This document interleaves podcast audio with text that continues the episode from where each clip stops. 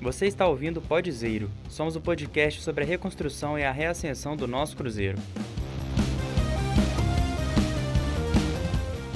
Vamos juntos narrar os capítulos dessa caminhada de reencontro com a nossa própria história.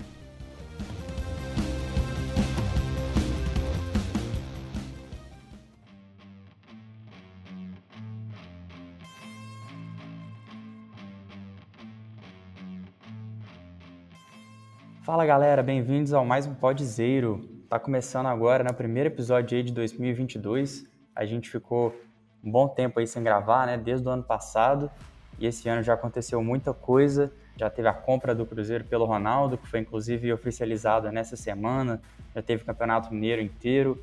Uma grande reformulação no elenco, principalmente pela chegada do nosso novo comandante Paulo Pessolano. Então vamos falar um pouquinho sobre isso no episódio de hoje. Como sempre, Estou aqui, Wagner Lamounier, e quem está comigo é o Pedro Martins. E aí, Pedro, beleza, mano? Já te pergunto qual que é seu destaque inicial aí nesse começo de 2022 que a gente está vivendo. O que, que você comenta aí pra gente? Fala, Wagner. Vamos começar falando esse ano sobre mais uma temporada aqui do Cruzeiro na, na Série B, né? Infelizmente. Mas bons destaques no começo do ano, né? A gente começou muito bem.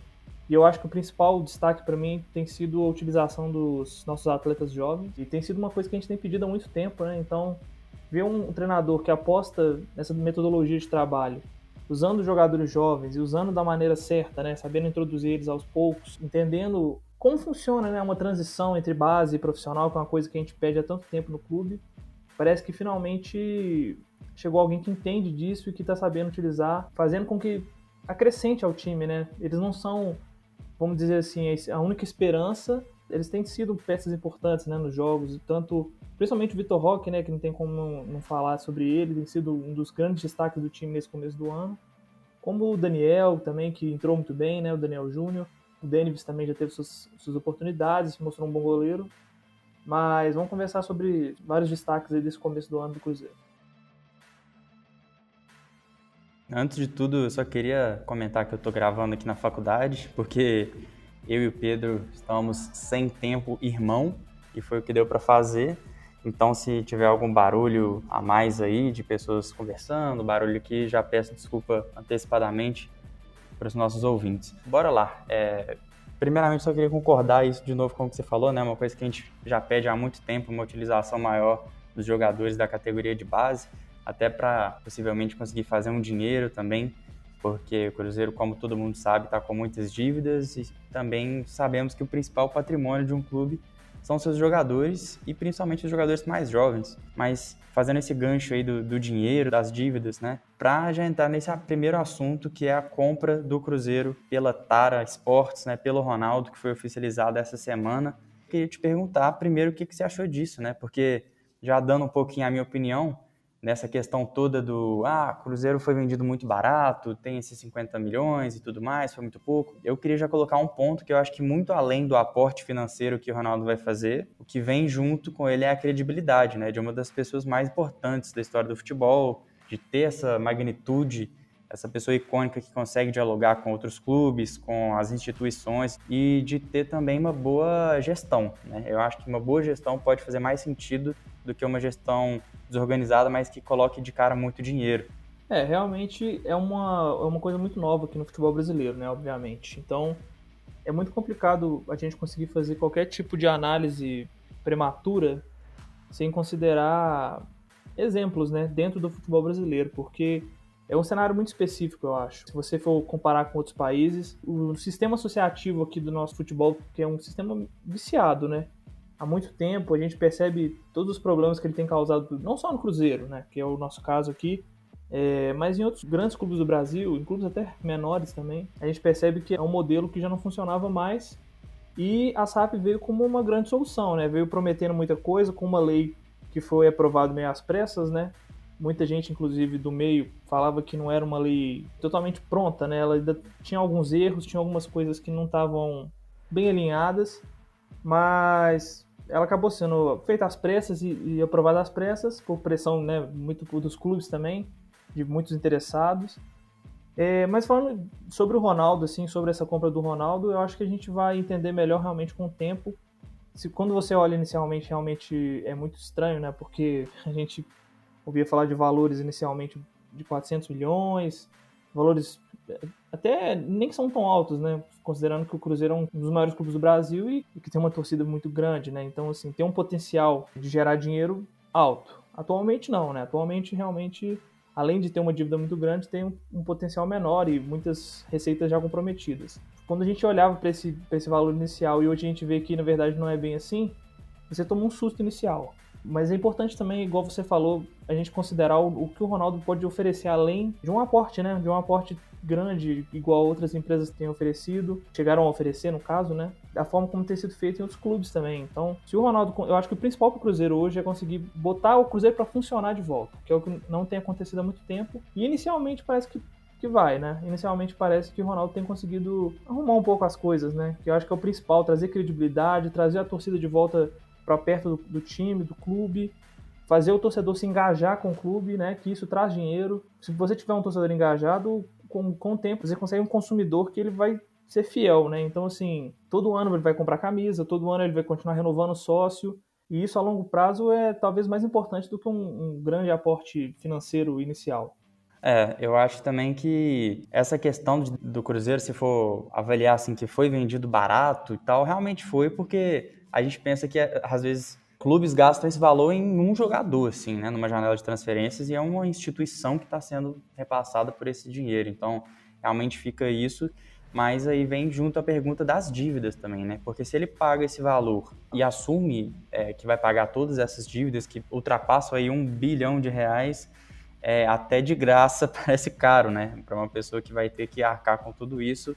Ok, que tem um período de tempo, ele vai poder pagar essas coisas com as receitas que ele mesmo vai estar gerando com o clube e tudo mais. Mas eu acho que, além disso, tudo que você comentou, tem também uma importância que é muito simbólica para o Cruzeiro, que é a perda de força dos conselheiros, principalmente da família União, né? No futebol do Cruzeiro, que a gente consegue até ter um alívio mesmo, assim, tirando um peso das costas, que é você poder pensar que o Cruzeiro não vai estar na mão dessas pessoas. É uma coisa que o Emerson até fala no vídeo, né? O Emerson do, do canal 6x1, para quem não sabe de quem eu estou falando é, que ele fala que ele não sabe como vai ser o futuro do Cruzeiro com o Ronaldo, mas que ele sabe que se continuasse nas mãos das pessoas que estavam antes, nem haveria futuro, né? O Cruzeiro iria acabar talvez mais cedo do que parecia que fosse acontecer, né? Eu acho que pelo menos agora a gente pode dizer que a gente está livre de certas pessoas lá dentro que eram muito prejudiciais para o clube.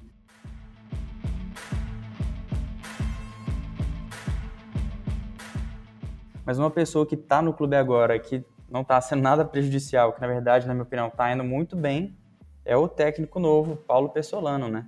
Novo entre aspas, né? Ele é um novo técnico porque ele é o técnico que começou essa temporada, mas já tem alguns meses que tanto ele quanto a equipe dele da comissão técnica já está trabalhando aqui no Cruzeiro. E aí eu queria te perguntar sobre ele. O que, que você acha do Pessolano? Eu sei que você também gosta dele porque a gente já conversou sobre isso, mas eu queria que você fizesse uma avaliação aí dessa primeira etapa do trabalho dele, que foi essa montagem de elenco, essa pré-temporada que foi o Campeonato Mineiro, né? Testando vários jovens, como você falou logo no começo do episódio, o que, que, você achou do perfil da contratação dele, né? Eu não esperava que fosse vir uma pessoa com esse perfil, muito menos esse técnico. No começo a gente achava que seria o Vanderlei Luxemburgo, por exemplo, e agora a gente tem uma realidade totalmente diferente. É, a chegada do Pessolano, eu acho que de alguma forma ela foi uma cartada do Ronaldo e da gestão do Ronaldo para quebrar com alguns vícios do clube, né? Eu acho que essa questão do, do Luxemburgo, esse tipo de treinador, ele representa algo, vamos dizer assim, conservador no futebol, né? No futebol brasileiro principalmente. Luxemburgo, Filipão, esse pessoal que até passou pelo Cruzeiro nos últimos tempos. E eu acho que o Ronaldo ele busca fazer com que o Cruzeiro seja um clube mais vamos dizer assim, mais moderno, né? E nada melhor do que trazer um, um técnico que tem ideias mais modernas, que proponha um futebol. O pessoal diz com a cara do Cruzeiro, eu não, nem sei se realmente é tão com a cara do Cruzeiro assim, porque o Cruzeiro já teve muitas caras, né? A gente já viu o Cruzeiro ganhar de tudo quanto é jeito, mas assim, eu, a gente sabe que é o que agrada mais a torcida, né? O futebol que o Pessolano propõe, o futebol um futebol mais ofensivo, um futebol de controle de jogo, um futebol de intensidade, né? Que é o que, na verdade, todos, todos os técnicos falam, né? Que querem intensidade. Um técnico vai chegar e vai falar que quer que só tenha gente preguiçosa em campo. Mas, de qualquer forma, eu acho interessante, porque ele realmente fala e consegue pôr isso em prática, né? A gente consegue ver os jogadores correndo o tempo todo, fazendo uma pressão alta praticamente o jogo inteiro e contra times assim tecnicamente superiores ao Cruzeiro, né? Como foi o caso do Atlético agora nas finais, o, no próprio primeiro jogo contra o, contra o Atlético na, na fase inicial do Mineiro, contra o América, que hoje está num patamar, vamos dizer assim, técnico talvez mais elevado que o nosso, né? Então, acho interessante a forma como o Cruzeiro conseguiu se comportar nesses grandes jogos, porque independente da gente ter perdido todos, né? Nós perdemos todos esses, vamos dizer assim, três grandes testes que tivemos esse ano.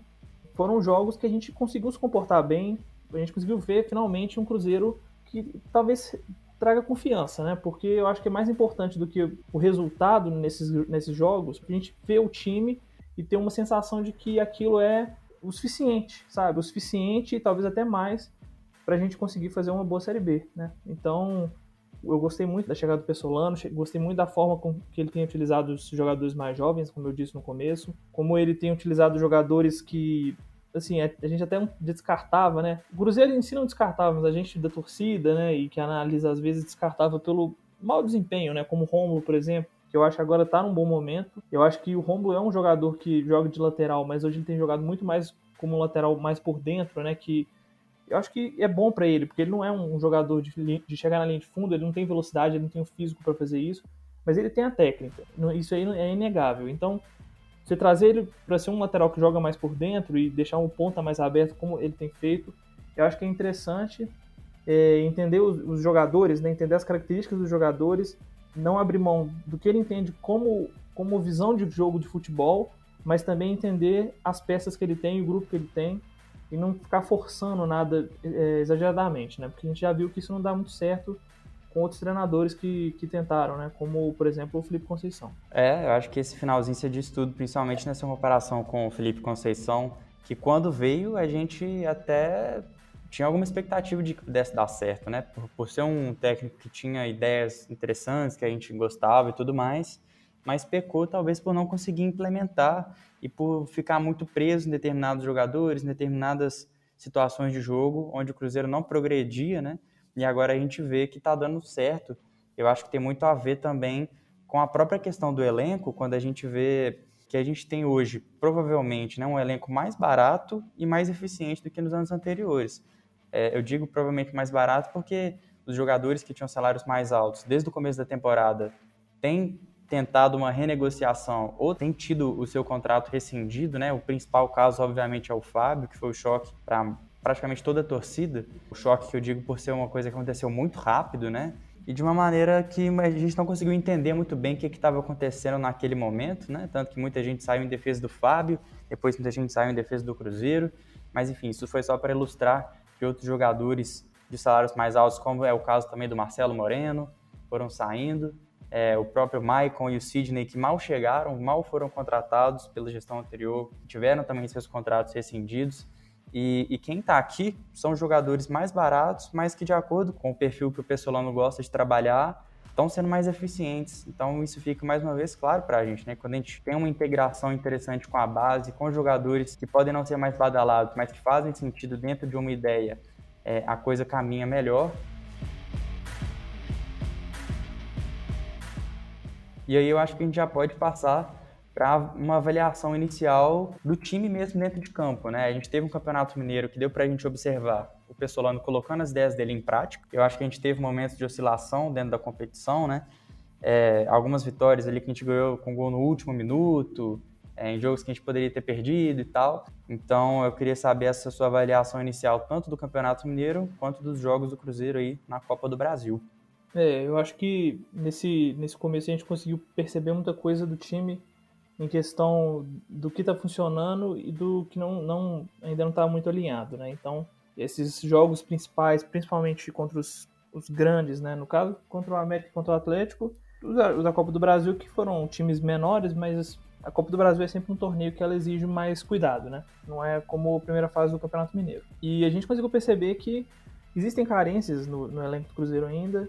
O, o Ronaldo tem tentado, né? A equipe, no caso, a equipe do Ronaldo tem tentado suprir né, com novas contratações. É, eu diria que a lateral direita é um, é um caso, apesar de eu ter falado que o Romulo tem feito um bom começo de temporada, né? Ele até acho que melhorou bastante progressivamente, né? Desde o primeiro jogo até aqui. Ele não tem um, um jogador reserva que a gente possa confiar tanto, né? O Giovani subiu, até conseguiu se comportar bem em algumas situações, em outras não. Eu acho que o pessoal lá no mesmo talvez enxergue ele mais como um zagueiro do que como um lateral, muitas das vezes. Então, eu acho que provavelmente a ideia é trazer outro lateral. A zaga, eu acho que tá bem claro que é um problema. O Cruzeiro não tem zagueiros tão confiáveis nesse momento. Os dois zagueiros, talvez, que fossem mais confiáveis saíram, né? Como você mesmo falou, que é o Maicon e o, e o Sidney. E eu acho interessante, porque o, o, Lucas Oliveira que chegou é um zagueiro que praticamente não conseguiu jogar nenhum jogo bem até aqui, pelo menos no meu ponto de vista. Ele jogou. Ele é até um cara que você consegue perceber nele uma qualidade de saída de bola, né? Que, que é uma coisa importante, mas ele tem muita deficiência defensiva mesmo, né? Deficiência defensiva e eu acho que é o principal zagueiro. Assim como o Brock também, que é um zagueiro muito lento, muito durão, né? Então, talvez sejam as principais carências. Um meio de campo bem, bem esquematizado já, acho que não precisa de muita coisa talvez, né, um jogador de lado de campo para fechar. Nossos jogadores de lado de campo estão desempenhando bem. O Vagninho começou bem e depois caiu bastante de rendimento, né? O, o pelo menos o Vitor Roque surgiu com uma alternativa muito boa, como um jogador para ser titular absoluto. Nosso centroavante Edu tem feito um, uma grande temporada até aqui, então não tem nem muito o que a gente questionar, né?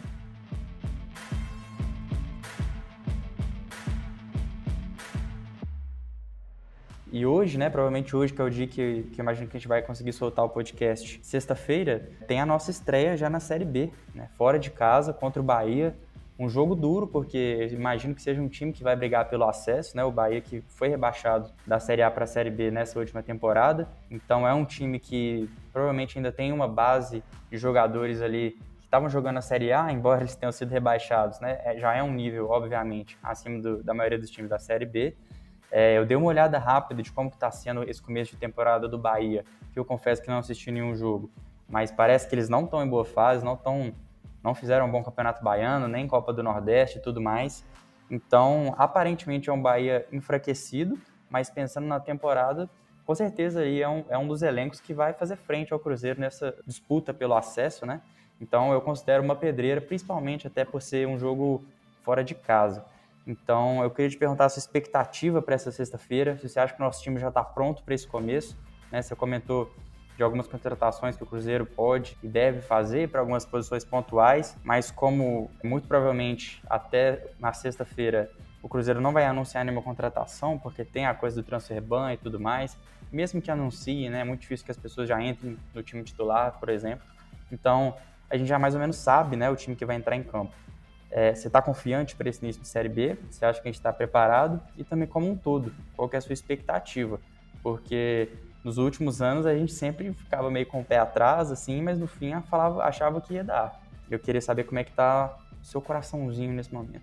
Não, eu acho que esse ano a expectativa com, é, com certeza é mais alta em relação aos anos anteriores, né? A gente, como eu disse, tem um time coerente, né? A gente tem um time que dá pra gente considerar que finalmente faz sentido. Eu acho que isso é o mais importante.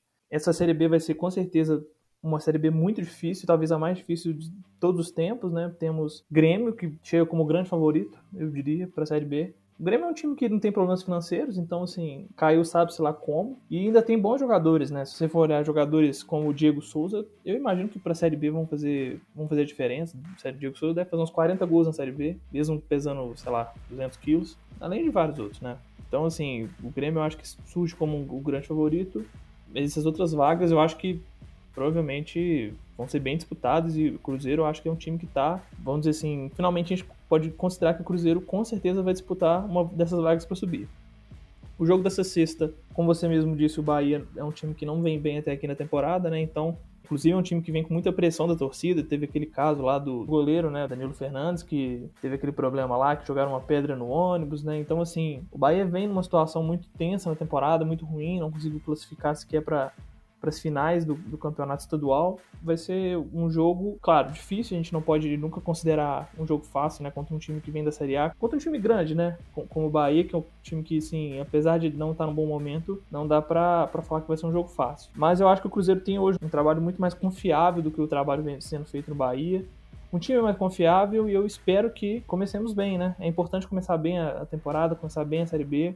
É, e eu acho que o principal esse ano para o Cruzeiro é conseguir usar do Mineirão, né, usar da nossa casa finalmente como nosso ponto forte, porque não, isso foi uma coisa que não aconteceu nos últimos anos, né? Inclusive o problema do, da pandemia, né, fez com que a gente não pudesse ter torcida. E agora com a torcida com um time que, que, que presta, né? Finalmente, pelo menos aparentemente presta. É, a gente espera que o Cruzeiro ganhe os jogos em casa, faça muito ponto em casa, porque é muito importante você pontuar na sua casa para você conseguir subir, senão vai ser muito difícil mais uma vez. Então é importantíssimo que o Cruzeiro consiga fazer isso que é o básico. É, eu, eu, também acho que o Grêmio é o principal favorito, né? Tem o Vasco, também é um, é um time que, ano passado, igual a gente, né? Parecia que ia, no final não foi. Tem os times que estão sempre indo bem na Série B, batendo na trave, que é CSA, CRB, a Chape também, que é forte é, os dois ali de, do interior de São Paulo, Guarani e Ponte Preta, que a gente cansou de perder ponto para esses times aí nas últimas Série B que a gente disputou.